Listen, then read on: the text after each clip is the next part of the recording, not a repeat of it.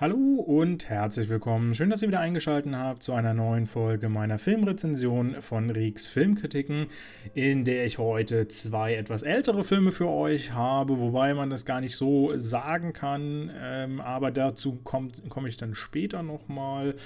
Ähm, denn zuvor möchte ich erstmal ein dickes, fettes Danke an alle äh, da draußen loswerden. Erstmal äh, klasse, wie viele mittlerweile auch meinen Podcast hören. Das ist äh, wirklich beeindruckend. Aber auch auf Instagram habe ich jetzt 200 Follower. Das macht mich schon super stolz und gerne können es natürlich immer noch mehr werden. Also äh, kommt gerne vorbei auf Rix Filmkritiken auf Instagram. Äh, ich versuche da regelmäßig immer wieder neue Filmkritiken auch online zu stellen, beziehungsweise natürlich äh, dann einfach die Verlinkung äh, zu meinen Filmkritiken auf meiner Website äh, dann äh, euch zu bieten. Und jetzt rauscht das hier, glaube ich, gerade ein bisschen im Hintergrund. Ich hoffe, da, vielleicht hört man das gar nicht. Ähm, wenn nicht, dann entschuldige ich mich ein bisschen. Ähm, ich habe auch Danke zu sagen, weil einfach die Website-Aufrufe momentan einfach grandios und genial sind. Äh, nicht zuletzt natürlich äh, während, äh, wegen meines Adventskalenders, den ihr momentan immer noch tagtäglich aufrufen könnt und mitmachen könnt. Es gibt immer wieder tolle DVDs und Blu-rays zu gewinnen. Es ist wirklich klasse. Ich habe, glaube ich, am ersten Tag allein schon äh, 260 oder 70 Teilnehmer gehabt. das war wirklich der Wahnsinn. Und äh, das zieht sich eigentlich so seit dem 1. Dezember und ich bin super begeistert von euch. Echt klasse, wie ihr mich unterstützt. Vielen lieben Dank an alle da draußen. Und äh, damit möchte ich euch gar nicht länger auf die Folter spannen und äh, direkt zum ersten Film kommen. Und das ist ein wirklicher Klassiker, der auch heiß erwartet wurde dieses Jahr, beziehungsweise äh, so heiß erwartet werden konnte er ja eigentlich gar nicht, weil es war vielen gar nicht bekannt, äh, dass da vielleicht nochmal dieser Film zu sehen sein wird. Denn er kam bereits 1978 in die Kinos und es handelt sich um den Film Zombie Dawn of the Dead. In äh, Deutschland wird er, glaube ich, meistens nur Zombie genannt, während er im äh, Originalen eigentlich Dawn of the Dead heißt. Und der ist nach vielen, vielen Jahren auf dem Index endlich freigegeben worden und kann nun wieder geschaut werden. Und zwar ungeschnitten. Ähm, ich glaube 1900, äh, beziehungsweise 2000 war das meines Wissens, kam die letzte äh, größere Version des Films raus, die auch wieder vom äh, Gericht in ähm, Tiergarten, wenn ich mich nicht äh, täusche, äh, aus dem Geschäft, aus den Handeln äh, genommen wurde und äh, damit verboten wurde. Und es zog sich eigentlich so seit 1978 immer wieder so hin in Deutschland, dass eine Version rauskam, die verboten wurde, eine neue Art und neue Version rauskam und die verboten wurde. Und so haben es mittlerweile etliche verschiedene äh, Schnittversionen nach Deutschland geschafft, die alle immer wieder dem äh, Zensus unterlagen quasi, beziehungsweise nicht dem Zensus, sondern äh, den Verboten der äh, Gerichte. Da hat tatsächlich nicht nur die FSK gesagt, äh, wir geben dem 18, sondern es wurde teilweise wirklich gerichtlich auch verboten, das zu zeigen. Wie gesagt, das ist jetzt endlich wieder möglich. Seit 29.10. ist es nicht mehr verboten, das Original kam dann auch in Spezialaufführungen in einigen Kinos, wurde, glaube ich, auch im Vergleich zu den möglichen Sachen, äh, möglichen Zahlen, die momentan in Kinos erlaubt waren, äh, total überrannt. Und jetzt kommt das Ganze auch nochmal auf DVD, Blu-ray oder vielleicht sogar noch ein bisschen umfassender als Mediabook, als Special Edition, als Retro VHS Edition, als Blu-ray, als DVD und alles in einer 4K-Abtastung äh, raus.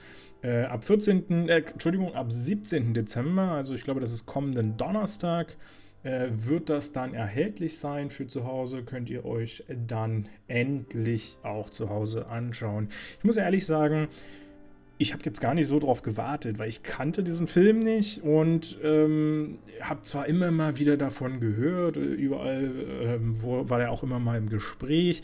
Und er scheint ja auch wirklich Grundlage von, von ganz vielen Filmen zu sein, aber ich bin einfach auch kein Typ, der wirklich was mit Zombie-Filmen groß anfangen kann. Es gibt ein paar ganz nette, insbesondere diese neu modernen, so Shaun of the Dead, ähm, diese, diese leichten Verarschen quasi die haben mir schon eine schöne Unterhaltung gebracht und ähm, ich, 13, 13 Days? Nee, wie hieß denn der? Äh, aber sowas in der Art. Ah, 28 Days Later. Genau. Äh, der äh, hat mir tatsächlich auch zum Beispiel ganz äh, gut gefallen, war recht sympathisch. 28 äh, Weeks Later kam ja dann auch noch. Ich glaube, über die habe ich auch schon mal beide gesprochen.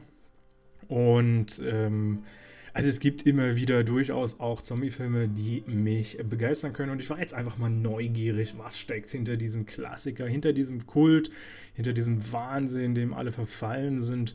Und äh, warum wollten den unbedingt jetzt alle noch mal sehen oder erstmalig sehen, je nachdem äh, natürlich auch welche Altersklasse wir jetzt hier äh, genau ansprechen.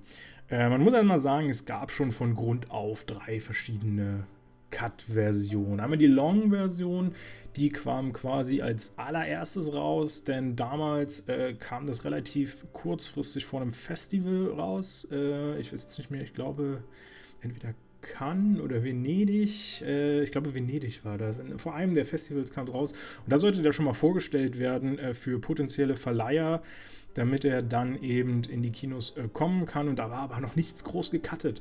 Das war quasi noch die Rohfassung. Und ähm, man hat es aber einfach eben als Long-Version verkauft äh, oder, oder angepriesen und hat dann einfach den American Theatrical Cut noch nachgeschoben. Das ist dann quasi die Fassung des Regisseurs. Und äh, so wie es dann letztendlich äh, sein sollte. Ähm, dann gab es noch den Argento-Cut. Das ist dann von, mit deutlich weniger Dialogen gewesen und mit viel mehr Fokus auf die ganzen Abenteuer- und Gewaltaspekte im Film. Ähm, und Argento, muss man ja sagen, ist der Produzent des ganzen äh, Films, Dario Argento. Den kennen wir auch schon äh, als äh, Regisseur für Das Phantom der Oper von 98 und dem total großen Klassiker Suspiria von, von 1977, der jetzt auch nochmal neu aufgelegt wurde. Ich weiß gar nicht mehr wann, vor vier, fünf Jahren oder so war auf jeden Fall nochmal im Kino zu sehen. Nee, so lange ist das nicht mal her. Ich glaube, zwei Jahre ist das her. Da äh, konnte man Suspiria nochmal in den Kinos sehen, äh, in der Neufassung.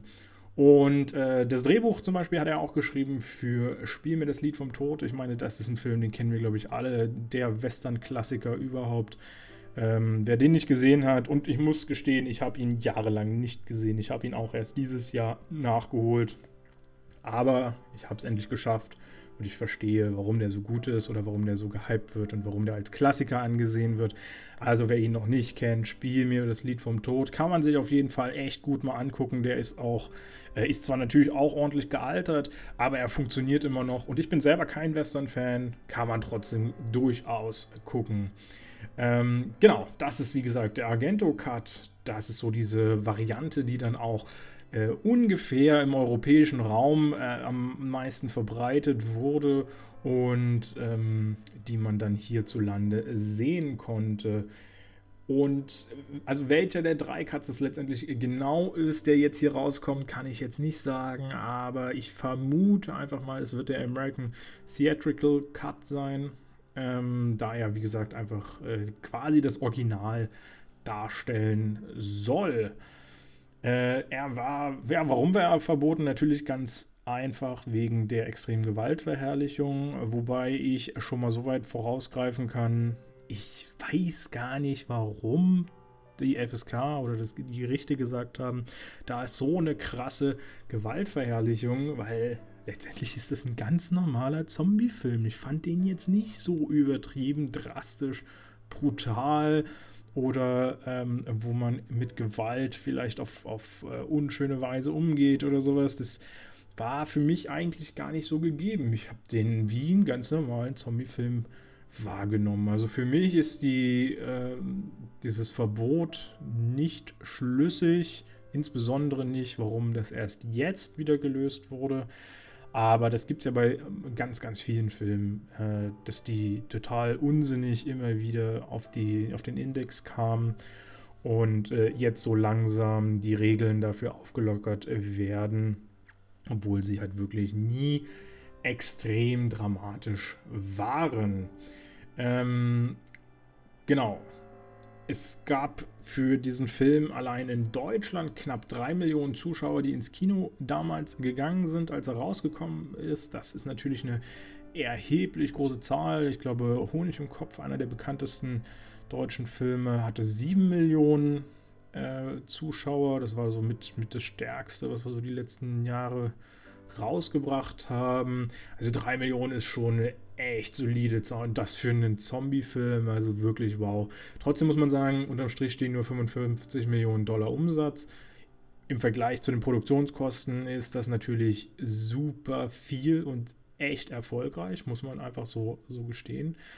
Aber äh, für, für heutige Verhältnisse, wo wir Filme kennen, die 2,1 Milliarden äh, US-Dollar einspielen und äh, die Tendenz noch steigend ist, beziehungsweise ähm, hoffentlich wieder wird, wenn die Kinos aufmachen, für diese Verhältnisse sind natürlich 5, äh, 55 Millionen äh, US, Millionen US-Dollar eher mager, insbesondere weil, glaube ich, auch der zweite Teil dann schon deutlich mehr eingespielt hat. Und vor allem auch äh, die Neufassung von äh, Zack Snyder aus dem Jahr 2004, die Neuverfilmung, äh, die so ziemlich das Doppelte davon dann eingespielt hat. 102 äh, Millionen äh, US-Dollar waren das dann. Und äh, gilt oder galt bis zu dem Jahr 2004 als eben erfolgreichster Horrorfilm. Also der neue, der Zack Snyder Cut. Äh, kann ich gleich vielleicht noch mal was dazu sagen. Im Prinzip haben wir hier, den habe ich nämlich auch vor zwei Wochen oder so geguckt. Im Prinzip haben wir den gleichen Film. Äh, zur Story komme ich gleich. Bloß alles halt ein bisschen modernerer Fassung, ein bisschen brutaler, ein bisschen mehr Teilnehmer, ein bisschen mehr Menschen. Und die Zombies sind deutlich besser. Muss man ehrlich so sagen. Kann ich jetzt schon mal voran, vorweggreifen. Also ich, für mich persönlich war der Zack Snyder Cut viel, viel, viel mehr wert. Und auch der hat mich jetzt nicht überragend begeistert. Kann ich auch gleich voranstellen. Äh, dementsprechend äh, muss ich vor, vorneweg schon sagen, oh, das alte, der alte Film, puh, muss man hart gesotten sein, um äh, damit wirklich äh, Freund zu werden oder sich davon begeistern zu lassen. Äh, ganz interessant war, dass äh, Scott H. Reininger und Tom Savini ähm, beide waren ja Darsteller im alten Film in Zombie Dawn of the Dead von 78 und äh, beide haben nochmal einen kleinen Auftritt auch im neuen Film äh, von 2004 bekommen, einen kleinen Cameo-Auftritt quasi. Ähm, die Idee des Ganzen stammt, also die Idee des Films stammt so ein bisschen aus der Realität, in der ähm, Regisseur äh, George A. Romero äh, einfach so ein bisschen rumgeblödelt hat. Er hat so ein, so ein kleines Örtchen gezeigt bekommen. Ich glaube, das war Stud Studentenörtchen oder sowas. Und äh, da gab es dann auch so verschiedene abgelegene äh, Räumlichkeiten, wo dann so Vorratslager drin waren. Und das hat ihn irgendwie alles so ein bisschen inspiriert und dann so dieses klassische Rumblödeln, die klassischen Ideen, die man dann einfach so entwickelt, äh, haben dann dazu geführt, dass er irgendwie auf diesen Film kam und es einfach umgesetzt hat. Ähm, Regisseur George A. Romero, muss man sagen, hat unter anderem äh, als seinen absoluten größten Eröffnungsfilm äh, Die Nacht der lebenden Toten, auch ein riesiger Klassiker von 68, zehn Jahre früher rausgekommen, äh, hat er ebenfalls mit äh, Regie geführt, ähm, auch noch bekannt für ähm, Land of the Dead, Diary of the Dead und Survival of the Dead.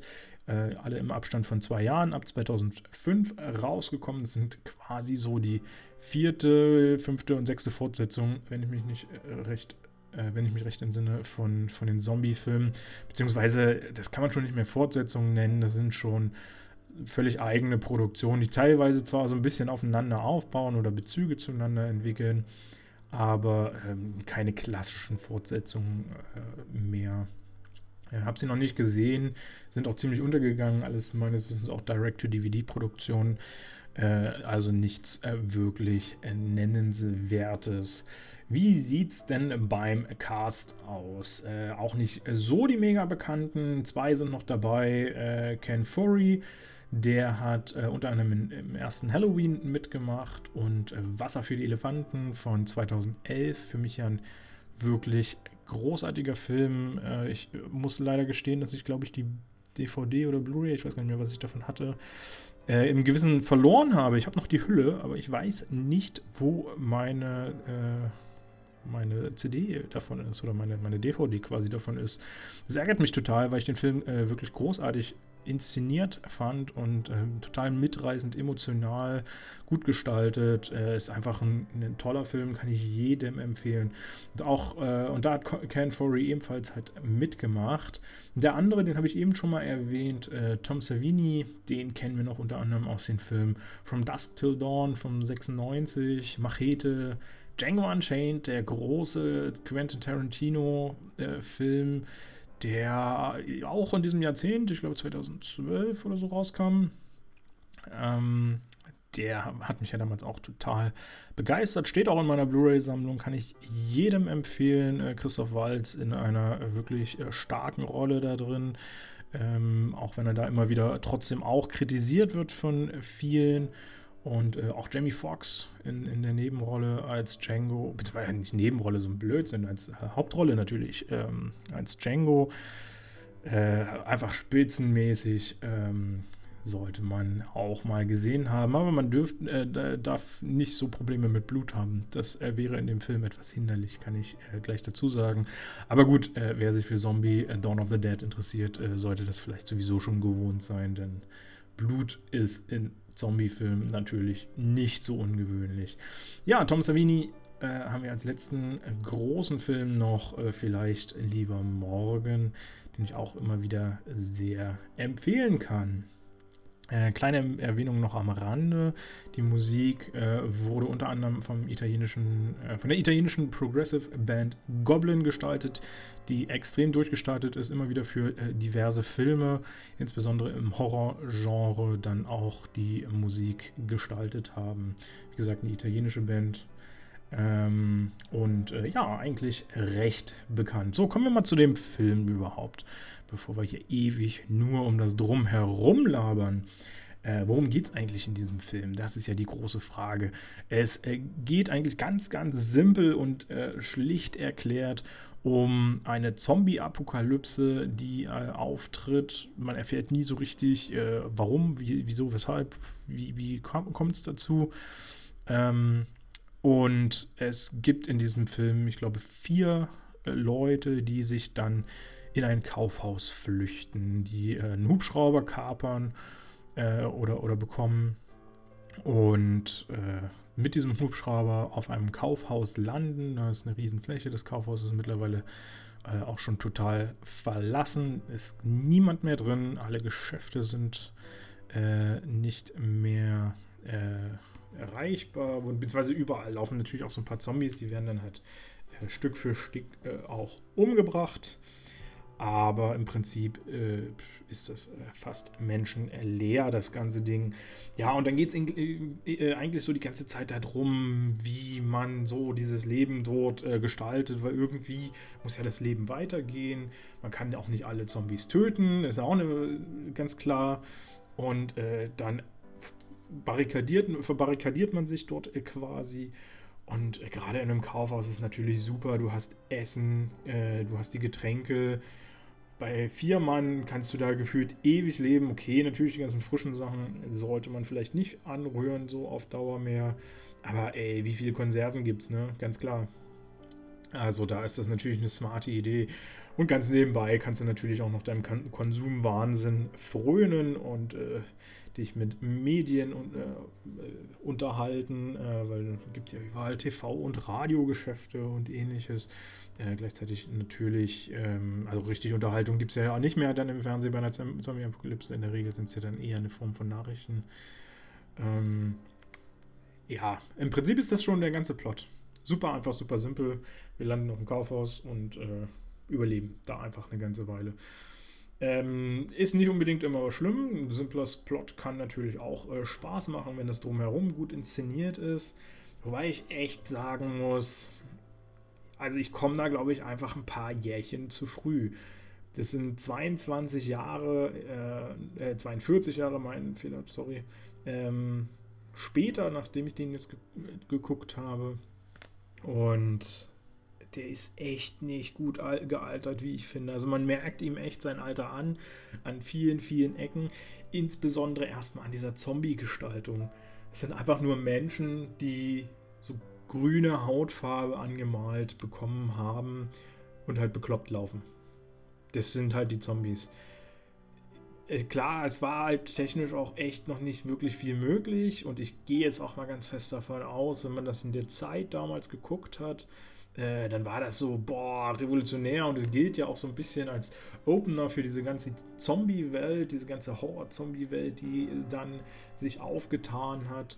Ähm, und das ist natürlich bestimmt ein beeindruckendes Erlebnis gewesen.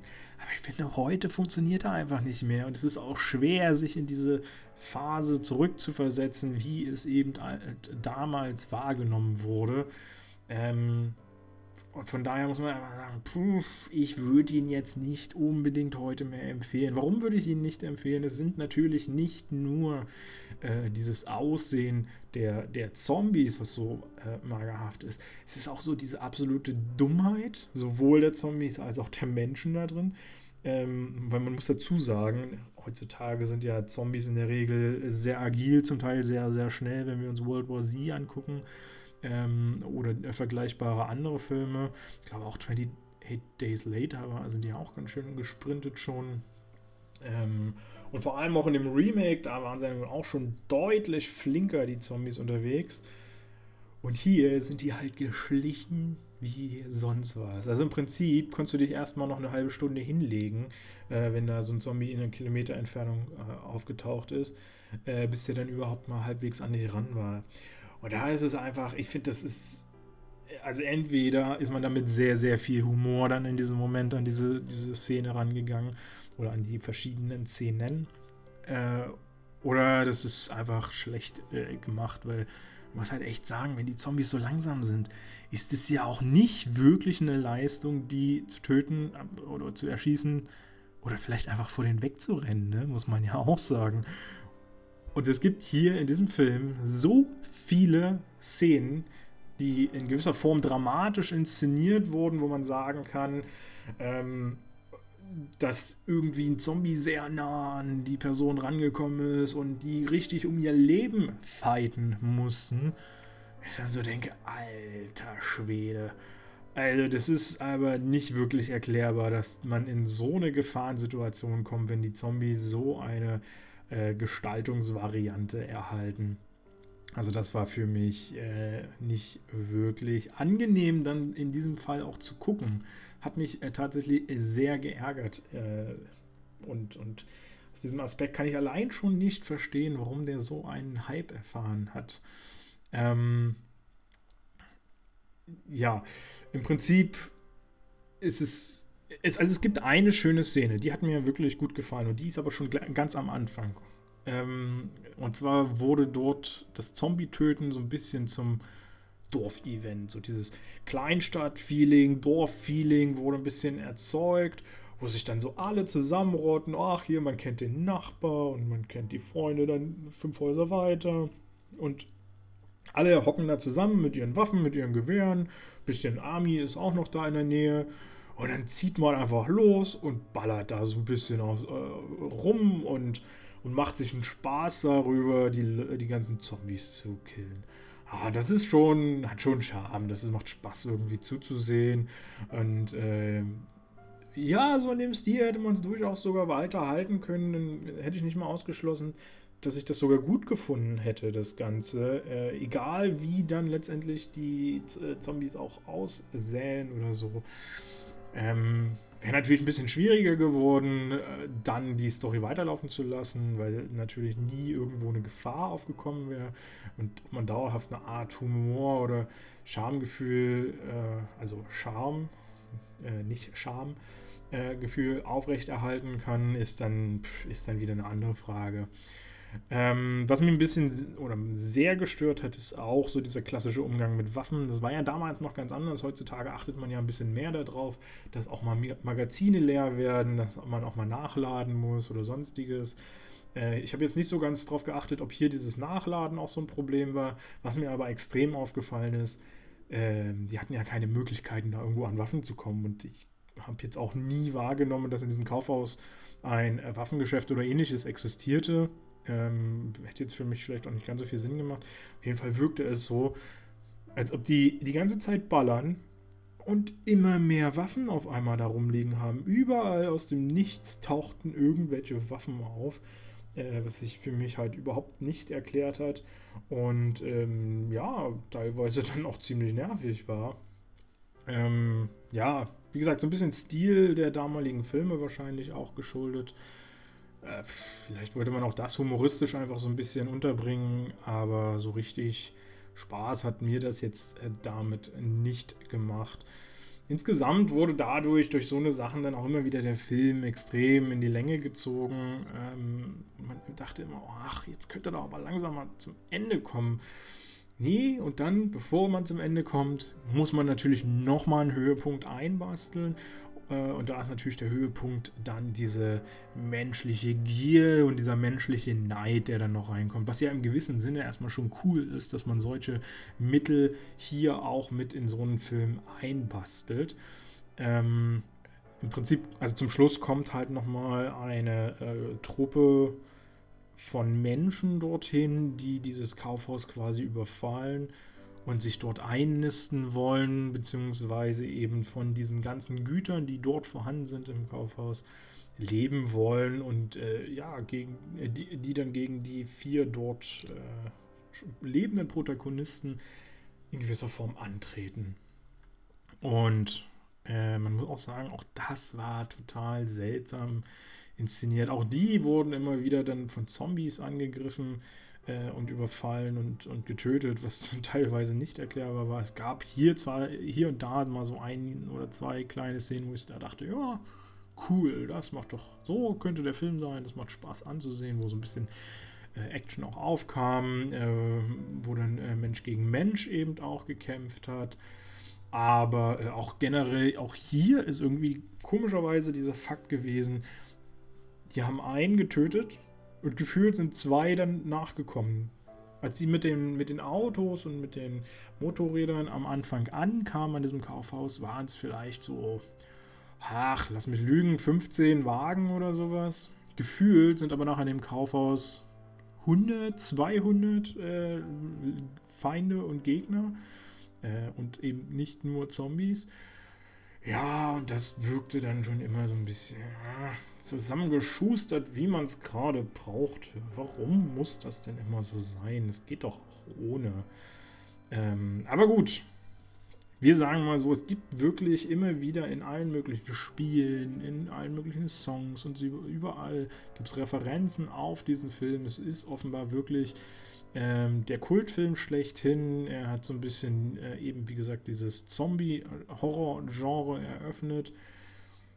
Und aus diesem Aspekt will man ihm ja auch seinen Erfolg dann so ein bisschen gönnen und kann man durchaus auch den einen oder anderen Patzer verzichten, will ich jetzt einfach mal so sagen.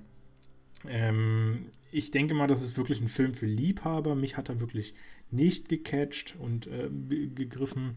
Ich war nicht gerade begeistert von dem Ganzen und äh, würde deswegen grundlegend auch keine Empfehlung aussprechen. Aber wie gesagt, ich bin mir auch ziemlich sicher, dass es zum einen die Leute gibt, die das natürlich, die äh, den Release des Films selber miterlebt haben, die das äh, lieben werden, noch wieder zu nochmal zu sehen. Und äh, bestimmt auch viele Zombie-Fans, äh, die äh, gerne diesen Film einmal sehen möchten, äh, weil eben viele heutige Werke auch eine Hommage an diesen Film sind und Anspielungen auf diesen Film bieten und äh, dass man da durchaus dann ein gewisses Interesse auch für aufbaut, wäre für mich durchaus verständlich. Ähm, ja, so viel vielleicht zu einem großen Klassiker der Filmgeschichte. Achso, ich habe noch gar nicht alles gesagt, was die äh, Details rundherum um den Film angeht. Äh, der Film wird jetzt äh, im Verleih von Koch Films rausgebracht, wie gesagt, am 17.12. Er geht eine Stunde und 59 Minuten, also ziemlich genau zwei Stunden. Ähm, Finde ich schon ordentlich krass. Ich meine, so ein Horrorfilm geht normalerweise so 90 Minuten in, in der Regel, äh, teilweise ein bisschen kürzer sogar noch. Äh, ja, wie gesagt, Horror-Action ist er angesiedelt und ähm, ist in äh, Kooperation von Italien und USA produziert worden oder beziehungsweise sind das die Produktionsländer, äh, die da mitgewirkt haben. Und natürlich, ganz klar, wenn er ewig lang gesperrt war in Deutschland, hat er eine FSK ab 18 bekommen. Also nichts für Kinder.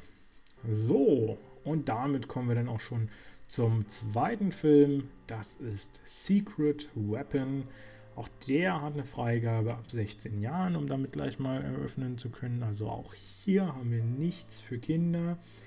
Ähm, er ist im Verleih Meteorfilm rausgekommen und äh, ich kann auch dazu sagen, auch hier habe ich ja am Anfang davon gesprochen, dass ich von einem älteren Film rede, aber das nur bedingt, äh, weil der ist am 13. März 2020 als Video on Demand, beziehungsweise als DVD, ich weiß jetzt Video on Demand, weiß ich jetzt nicht genau, aber als DVD auf jeden Fall rausgekommen, DVD und Blu-ray.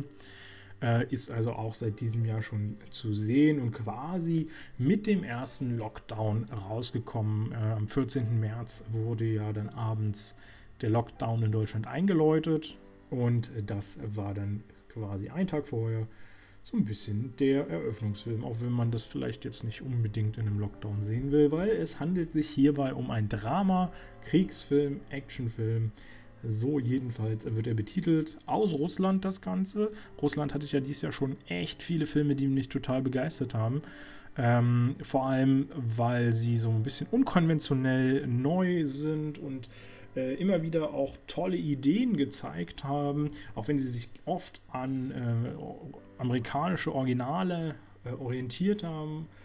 Und trotzdem haben sie einen gewissen eigenen Charme immer entwickelt, wo ich sagen musste, boah, macht richtig äh, Spaß mal wieder so einen Film zu gucken. Äh, egal, ob es ein Katastrophenfilm, Science-Fiction-Film ist oder Fantasy oder sonstiges oder auch ein Horrorfilm. Irgendwie hatten sie alle so ganz bestimmte Elemente, wo man sich gut drauf fokussiert hat, wo ich dann immer wieder sagen konnte, boah, die Russen, die, die haben Potenzial. Das könnte interessant werden, was die so in den nächsten Monaten und Jahren noch rausgeben. Und die scheinen auch echt viel Geld zu investieren. Vor, das kann ich schon vorwegnehmen. Das sieht man in diesem Film nicht so. Also viel Geld wurde hier, glaube ich, nicht wirklich investiert. Es sieht vieles schon ziemlich billig aus. Das tut mir auch echt leid, das sagen zu müssen. Ähm, aber es ist halt einfach so, es ist, glaube ich, ein absoluter B-Movie, wenn nicht sogar C-Movie. Äh, also auch ziemlich äh, klein. Äh, von den äh, Darstellern kennen wir jetzt äh, nicht so wirklich wen. Alexander Ustyu. Ich hoffe, also wie gesagt, das ist ein russischer Film, russische Darsteller natürlich. Ähm, deswegen verzeiht mir, wenn ich die Namen nicht aussprechen kann. Alexander Ust Ustyugov. So heißt äh, einer der Hauptdarsteller unter anderem. 28 Soldiers, äh, die Panzerschlacht hat er unter anderem noch mitgemacht. Ansonsten haben wir noch Alexander Efremov. Ähm, Zombie Fieber, vielleicht hat den jemand gesehen. Äh, oder Let's Get Marriott ähm, ist jetzt nicht so mein Genre und dann einige äh, neue Darsteller auch mit dabei. Äh, als Regisseur haben wir Konstantin äh, Statsky, der auch schon Hotel Belgrad äh, gemacht hat, aber im Prinzip halt auch noch ein relativ, äh, also ein Neuling im ganzen Filmbusiness ist. Äh, Originaltitel des Films, und dann hole ich mir mal das Bild vom russischen, ähm, vom russischen Poster. Ähm, ist nämlich ein bisschen einfacher zu lesen, als wenn man die deutschen Buchstaben hat. Äh, der Originaltitel ist Sekretnoye Orugie. Ähm, ja. Geht eine Stunde und 35 Minuten, vielleicht noch ergänzt. Also eigentlich relativ kurz, das, was ich auch von Zombie erwartet habe. Und auch hier kann ich schon vorweggreifen, er wirkt deutlich länger. Auch hier hatte ich das Gefühl, der geht so zwei Stunden. Also er hätte nochmal deutlich gekürzt werden können. Das hätte dem Film nicht so sehr geschadet, wie ich finde. Ähm, worum dreht sich das Ganze? Auch hier haben wir eigentlich eine relativ simple, einfache Geschichte.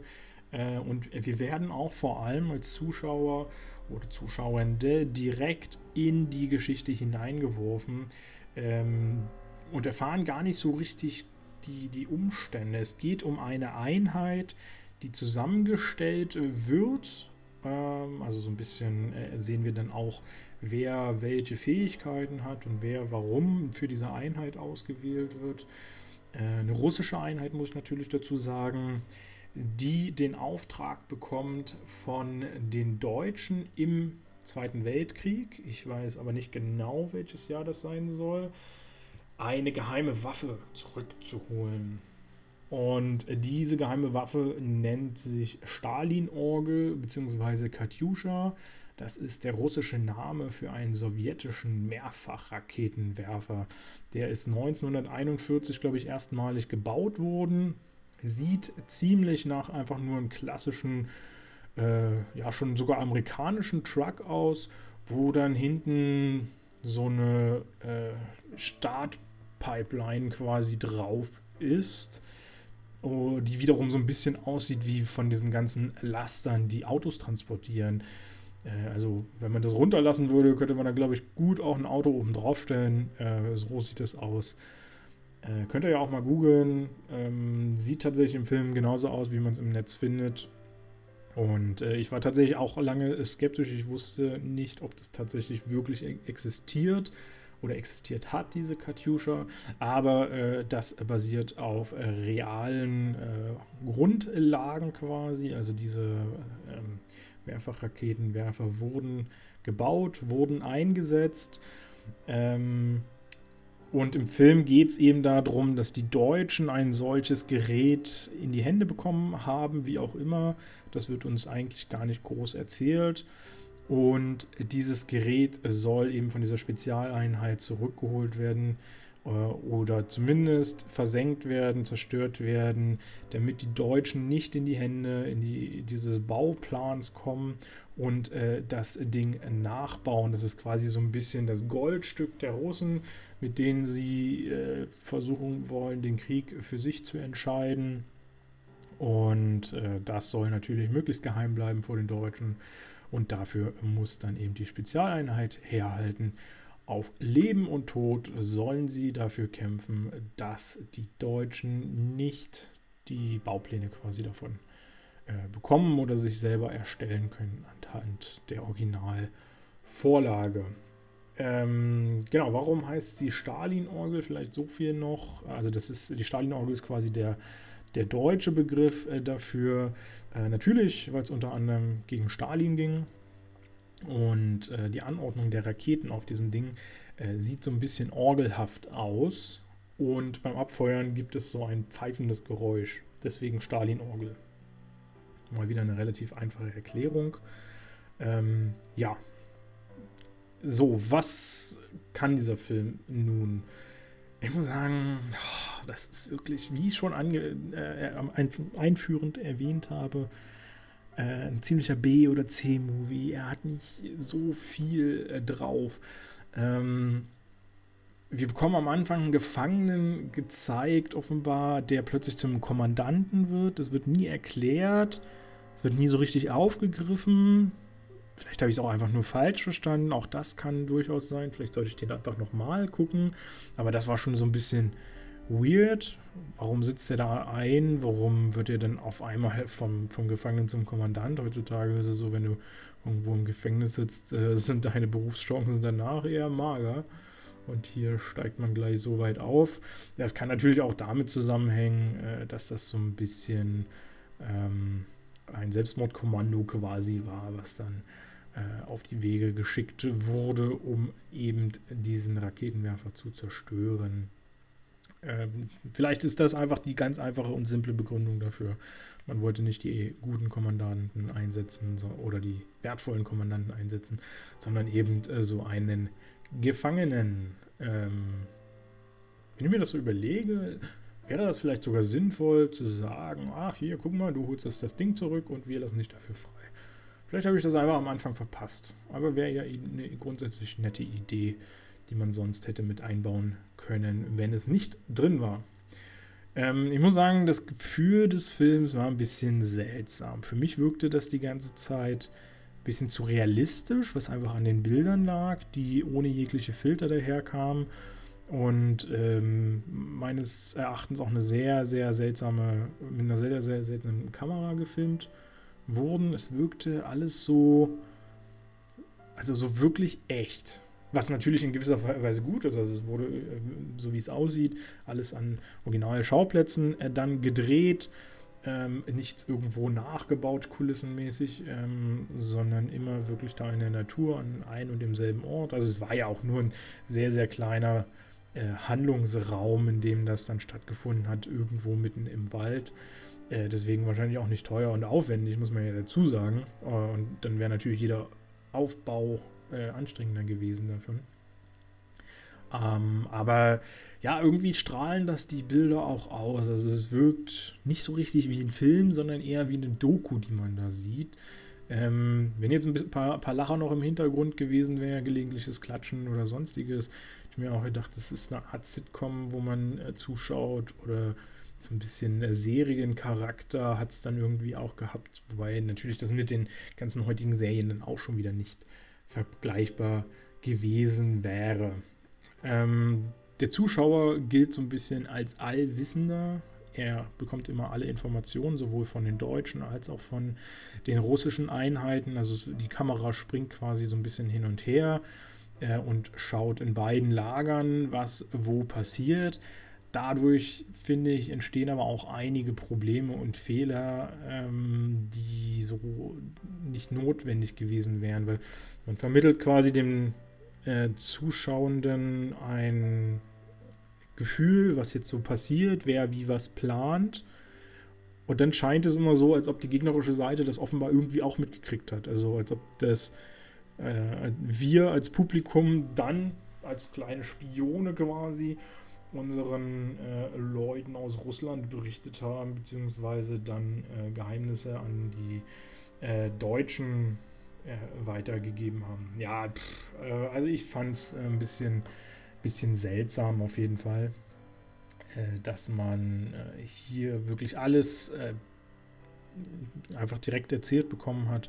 Dann war kein Spielraum mehr für Überraschungen oder sonstiges. Ähm, meine, viel Überraschung hat es eh nicht zu bieten. Ganz simple Story, muss man ja halt einfach nochmal erwähnen, äh, die auch äh, wirklich genauso erwartbar war im Prinzip.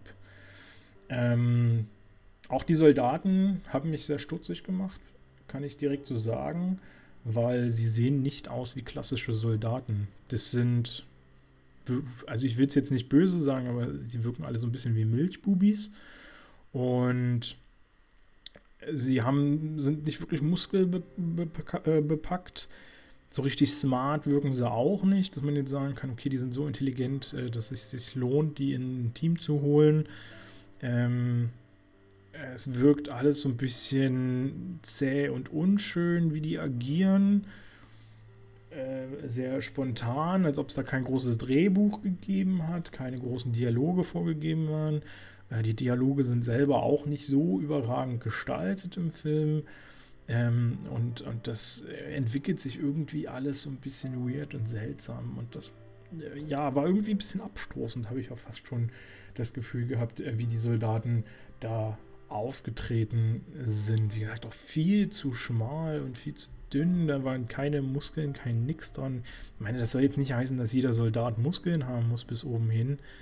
Aber es ist ja trotzdem, also zum, in, in so einem großen Team wäre doch zumindest mal einer dabei, äh, wo ich sagen würde, ja, dir kaufe ich ab, dass du ein Soldat bist. Äh, gut, vielleicht ist es auch einfach zu viel Klischee-Gedenke. Äh, keine Ahnung. Vielleicht äh, bin ich da einfach so ein bisschen auf dem falschen Pfad gewesen. Äh, gestört hat mich auch, muss ich ehrlich sagen, die Tonabmischung. Ähm, ich habe jetzt nicht das Original mit Untertiteln oder ähnlichem geguckt, sondern ich habe natürlich die deutsche Fassung geschaut, ähm, die, die deutsche Synchronfassung. Und ich weiß nicht, ob das einfach ein Fehler ist, äh, was jetzt die Synchron, äh, das, das Synchronunternehmen dann gemacht hat. Aber äh, diverse Stimmen, Dialoge und ähnliches wirken deutlich lauter als äh, die ganzen Waffen und die ganzen Explosionen, die da stattfinden und sowas. Äh, und das kann man immer noch so ein bisschen erklären und sagen, okay, das funktioniert, wenn einfach eine Explosion oder ein Schuss nach einem Dialog kommt. Aber wenn der mitten in einem Dialog ist und du hörst den Dialog ohne irgendwie Schwierigkeiten, dass du da, äh, also dass du direkt daneben stehst quasi und alles einwandfrei sauber verstehst, während da fünf Meter weiter eine Bombe explodiert. Ja, nee, das ist für mich nicht so wirklich ähm, plausibel. Kann ich nicht so wirklich gut heißen. Wie gesagt, ich müsste mal reinhören. Äh, vielleicht ist es in der äh, russischen Fassung nicht so. Kann sein, dass es da ein bisschen besser wirkt. Vielleicht ist auch allgemein das Feeling da insgesamt ein bisschen besser, weil äh, dann eventuell die Stimmen besser auch zu den Figuren passen. Ähm, wirkt da halt auch so ein bisschen wie so ein kleines B-Team der Regisseur, äh, pardon, ähm, des äh, Synchronstudios. Und äh, ja, hat mich auch so ein bisschen äh, geärgert. Ähm, auch die Handlungen sind schwierig zum Teil nachzuverfolgen. Äh, auch, wie gesagt, eigentlich total simple Story. Und dann werden aber total komische Entscheidungen immer wieder getroffen. Äh, insbesondere, dass äh, sich die Einheit trennt. Ich glaube, das würden die wenigsten äh, Einheiten wirklich äh, machen, ohne ein konkret wichtiges Ziel zu verfolgen. Ähm, insbesondere, weil dann ein Teil der Einheit schon vorweggeht und auskundschaftet und der andere Teil zurückbleibt, um die anderen abzufangen, die noch irgendwo im Wald verteilt sind und so. Ist ja alles ein bisschen komisch. Also keine Ahnung, ich glaube, so würde doch keine, äh, keine Truppe irgendwo agieren. Fand ich ein bisschen seltsam und äh, nicht wirklich nachvollziehbar. Äh, auch so ein bisschen, dann kommen da irgendwelche Partisanen mit vor, die dann äh, einer Familie die Kinder wegnehmen in gewisser Form. Und es wird quasi mehr oder weniger nachher noch erläutert, warum sie die Tochter äh, mitgenommen haben. Das ist verständlich. Ähm, oder das junge Mädchen. Aber warum der Bruder des jungen Mädchens auch mitgenommen wird, macht überhaupt gar keinen Sinn. Und Partisane macht sich ja nicht die Gedanken, uff, das sind äh, Geschwister, die können wir natürlich nicht trennen oder sowas.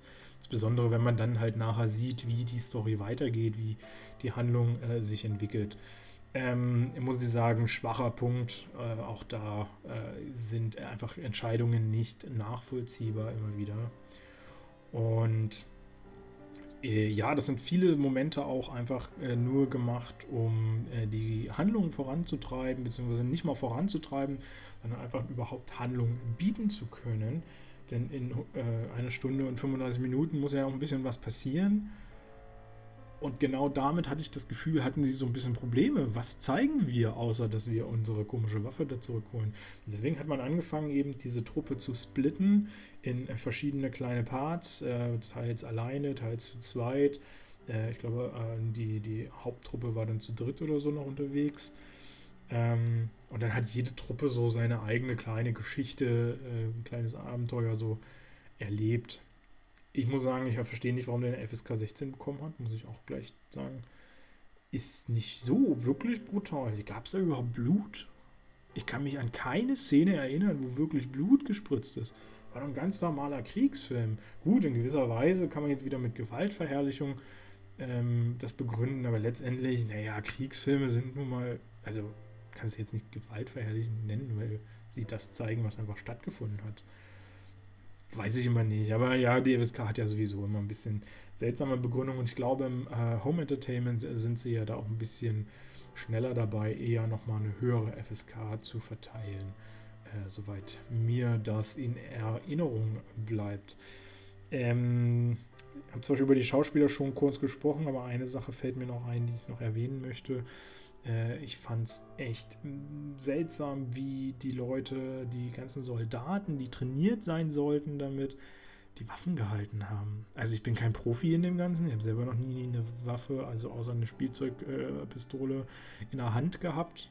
Und äh, ich bin bestimmt der Letzte, der das ordentlich bewerten kann, wie man eine Waffe zu halten hat.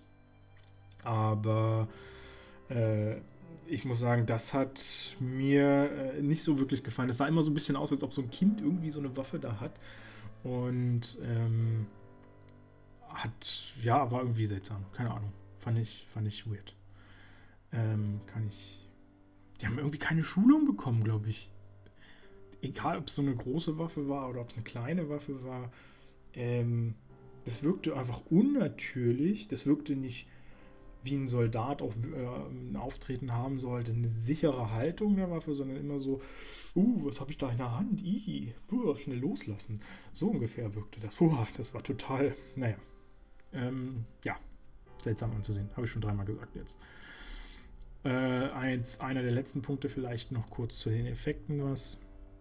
Man hat äh, offenbar nicht so viel Geld gehabt für die ganze Produktion. Ich habe jetzt keine äh, Zahlen dafür gefunden.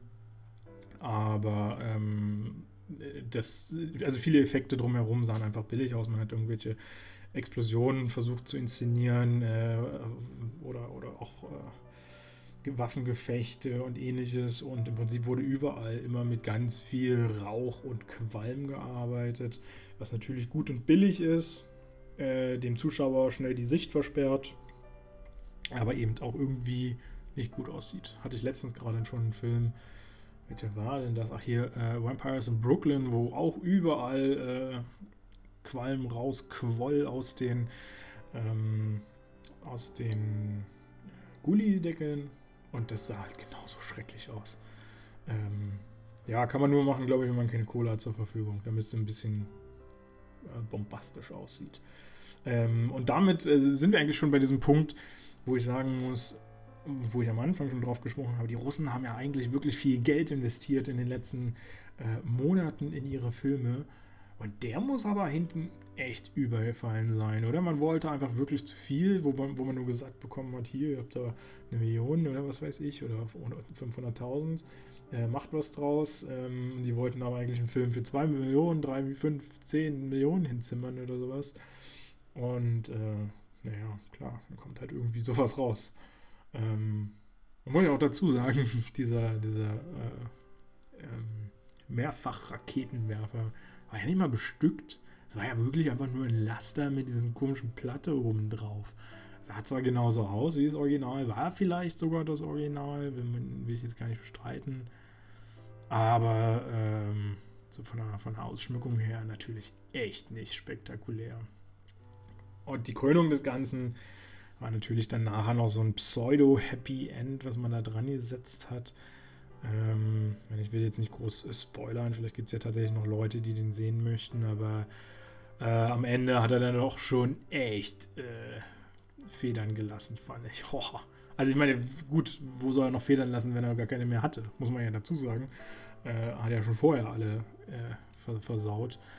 Ähm, ganzen zwischenmenschlichen äh, Beziehungen zwischen den Soldaten waren auch alle ein bisschen ziemlich seltsam und ach, ich weiß nicht. Also da haben sie sich schon irgendwie einen, den richtigen, ja, ich will mich auf einen C-Movie mal festlegen, äh, abgefeuert und ähm, ich würde jetzt nicht gerade eine Empfehlung aussprechen. Und wie ihr seht, äh, habe ich damit dann heute äh, zwei Filme besprochen, die mir beide nicht wirklich gefallen haben. Das ist auch sehr schade. Äh, ich äh, spreche sehr, sehr ungern äh, schlechte Bewertungen über Filme aus. Und ich möchte euch aber auch nichts vormachen und euch hier einen, einen Film erklären und erläutern, der einfach nicht lohnenswert ist zu gucken. Also ich sehe da nicht mal einen gewissen Unterhaltungswert drin, weil das sich einfach auch so in die Länge zieht, dass man äh, da keinen kein Spaß dran hat so richtig und äh, da einfach nichts Interessantes passiert, muss man einfach mal so sagen. Warum auch immer. Aber na gut, auch solche Filme muss es geben. Und vielleicht ist es ja auch gut, dass es solche Filme gibt, denn dann lernen wir ja vielleicht äh, eben die kleinen, aber feinen Filme, wo man auf viele Details achtet, wo man sich echt noch Mühe gibt und so. Vielleicht lernen wir die dann auch einfach wieder mehr schätzen. Sind ja einfach auch in den letzten Jahren immer mehr hinten übergefallen. Ja, so viel eigentlich von mir für heute. Das waren meine beiden Filme, über die ich jetzt mal sprechen wollte. Ähm, beide im Handel erhältlich. Der eine, wie gesagt, am 17. Äh, der Zombie-Film und den anderen könnt ihr jetzt schon äh, im Verleih von Meteor Film bekommen. Ja, das war's. Ich äh, freue mich, äh, wie gesagt, wenn ihr weiterhin auf äh, Instagram mir folgt, beziehungsweise äh, mir ein Like gebt, auch für diese ganzen Sachen. Äh, schaut gerne auf meiner Website vorbei, äh, kommentiert fleißig, äh, sagt mir auch gerne, was ihr mal für eine Kritik hören wollt und dann schaue ich mal, dass ich das irgendwie auch vielleicht mit unterkriege, soweit mir das äh, möglich ist. Und ähm, ja, ich freue mich drauf, äh, wenn ihr nächste Woche wieder einschaltet. Nächsten Montag natürlich soll es dann wieder ein, äh, eine neue Folge geben, ohne Frage. Ich vermute mal auch wieder mit zwei Filmen. Und äh, ja, vielen Dank fürs Zuhören. Ich wünsche euch noch einen wunderschönen Abend, eine wunderschöne Woche, vor allem schon mal einen schönen vierten Advent und äh, verbleibe dann einfach mit den Worten bis demnächst in diesem Kino.